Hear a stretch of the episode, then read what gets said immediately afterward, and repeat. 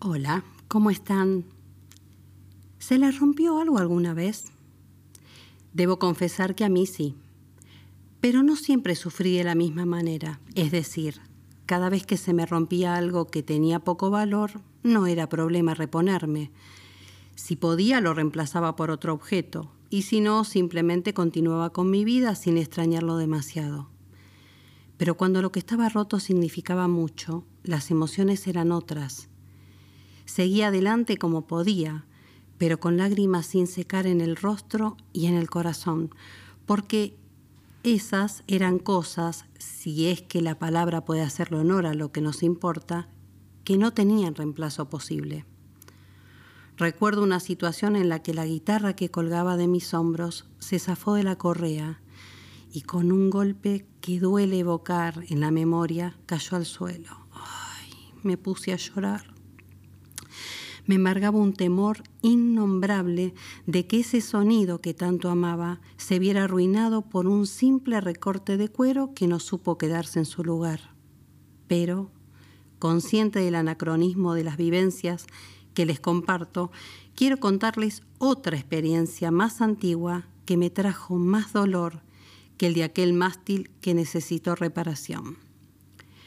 Atesoraba en mi billetera una foto de mis papás juntos se los veía felices, enamorados, con sueños por cumplir.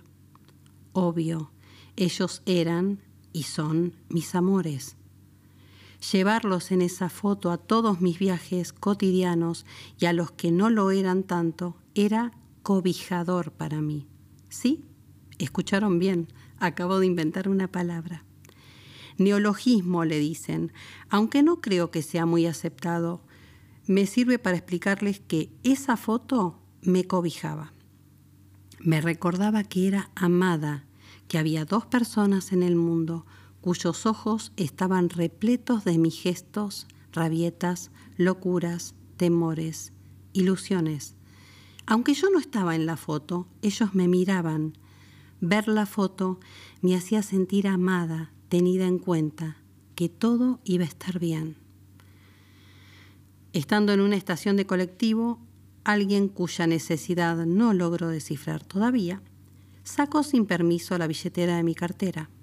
No recuerdo si tenía dinero, recuerdo que tenía la foto. No la pude recuperar más. Y si bien no se rompió, lisa y llanamente me la robaron, fue como si se hubiese roto. Parece que exagero, lo sé, pero es que en realidad algo se rompió en mí Debiera contarles quizás que mi papá murió no muchos años después de esa foto. Verlos en esa imagen validaba un hermoso futuro que tuvieron poco tiempo para saborear.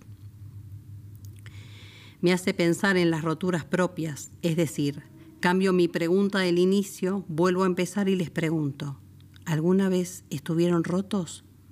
Bueno, parece que me anoto en todas, pero yo sí. Eso es más difícil, mucho más difícil. Los dolores se instalan aunque uno no aprende a convivir con ellos. Ya no es la misma persona. Convengamos, vivir con los dolores puede ser muy maduro, pero lejos está de ser una convivencia deseada. No me malinterpreten. Es sano reconocer, aceptar, reponerse y seguir adelante. El punto es que eso no siempre nos sale.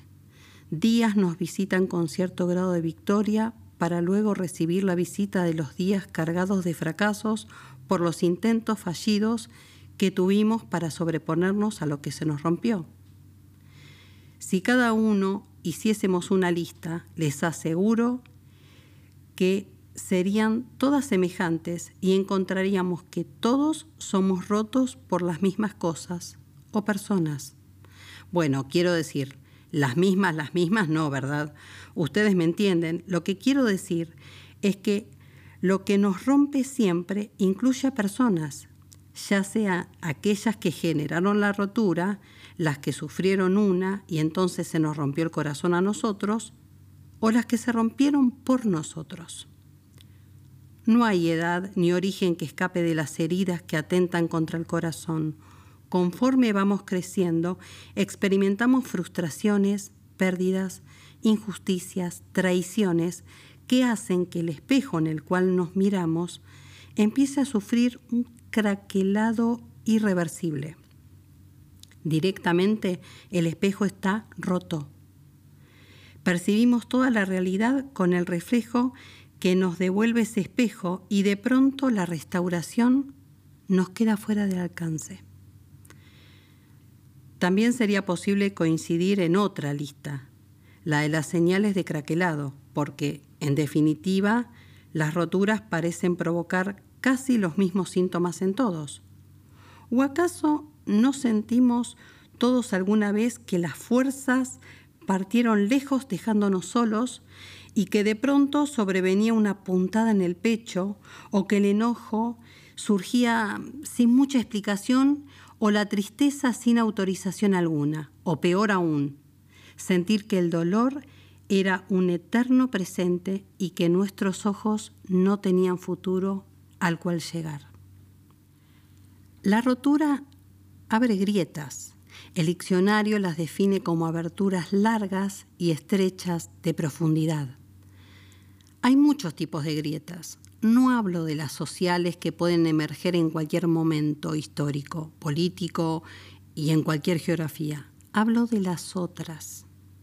Existen las grietas que están en el hielo o en la tierra. Son muy peligrosas porque podés caer en ellas, desaparecer y morir. Existen además las que están en la piel. El peligro de estas radica en que pueden dejar entrar al cuerpo virus, bacterias, que en muchos casos son letales. Y por supuesto, están aquellas de las que venimos hablando desde el inicio, las del corazón, del alma. No están, y podemos dar cuenta de eso todos, precisamente exentas de peligro, porque el dolor puede apagarnos hasta ya no poder ver en nuestro espejo ningún reflejo. Hace un tiempo atrás me contaron que los japoneses tienen una técnica de restauración muy peculiar para las piezas de porcelana o cerámica que se rompen o se agrietan. Se llama kintsushi. La técnica consiste en fundir oro y rellenar las grietas o fracturas. Las piezas restauradas adquieren una nueva belleza dada por el oro recorriendo y sellando las grietas. Además, recuperan su funcionalidad porque al ser el oro un metal tan noble, no contamina lo que se pueda poner en el recipiente restaurado. La traducción de la palabra kintsushi significa carpintería de oro. Existen cosas que se nos rompen y son irrecuperables, sí, pero también estamos nosotros en ese escenario y valemos más que las cosas. Nadie puede levantarse y objetar nuestra irreemplazabilidad. Inventé otra palabra. No puede decirse de otra forma, pero si quieren, soy más prolija. Somos irreemplazables, sos irreemplazable. Entonces, en estar rotos o no estarlo, se nos va la vida. Por eso no puedo evitar tener esperanza al conocer el kintsugi porque existe un carpintero, el mejor restaurador de grietas, y ese es Dios. Sabe, puede y quiere restaurar todo corazón que se anime a recibir el baño de su oro, derramándose como un río. Un orfebre tiene que tener indefectiblemente sapiencia para tratar lo que está roto. Dios cumple con ese requisito. Su oro no lastima ¿Vieron que suele levantarse una barrera en nuestro interior a modo de defensa cuando no queremos sentir más dolor? Pero con él, esa barrera se puede bajar. Utiliza el oro de un amor que no se rompe, nunca se rompe. Un dato curioso, si los hay, es que cuentan que han acusado a algunos arqueólogos de romper piezas antiguas para hacerlas restaurar con kintsugi a fin de aumentar su valor. Las piezas restauradas no solo se ven más bellas, sino que se vuelven únicas, porque no habrá dos con el mismo patrón de grietas. Si yo sentía que una foto me cuidaba, ¿cuánto más los ojos de Dios que nunca se cierran? Hay un espejo para restaurar en toda vida y para eso su carpintería es la mejor. Sus ojos también están repletos de nuestros gestos, rabietas, locuras, temores, ilusiones, tal como la foto de mis papás, pero en versión mejorada, versión perfecta. ¿Les gustaría mirarse en un espejo sin daño? Yo lo deseo con todas mis fuerzas. Restaurar el espejo es posible porque es posible restaurar nuestra historia, nuestro pasado, y así, aunque suene extraño, restaurar el futuro que nos espera desde lejos con la expectativa de quien ve a alguien levantarse de las cenizas, con la expectativa de alguien que quiere conocer el brillo que surgió del dolor, conocer el oro que nos hace inconfundibles. Las roturas nos pueden hacer caer y desaparecer, como las grietas del hielo. Las heridas pueden despojarnos de protección como las grietas de la piel, y así podemos sentir que nos hundimos, que nos lastimamos cada vez más.